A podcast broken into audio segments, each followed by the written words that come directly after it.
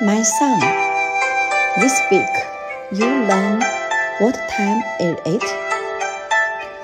There are some sitting on your book. For example, London. There are lots of landmarks in London, such as Big Ben and London Eye. Sydney is a beautiful city.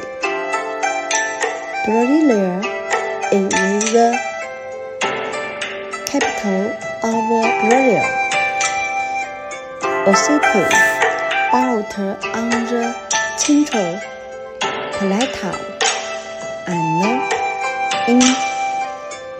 inaugurated in 1916.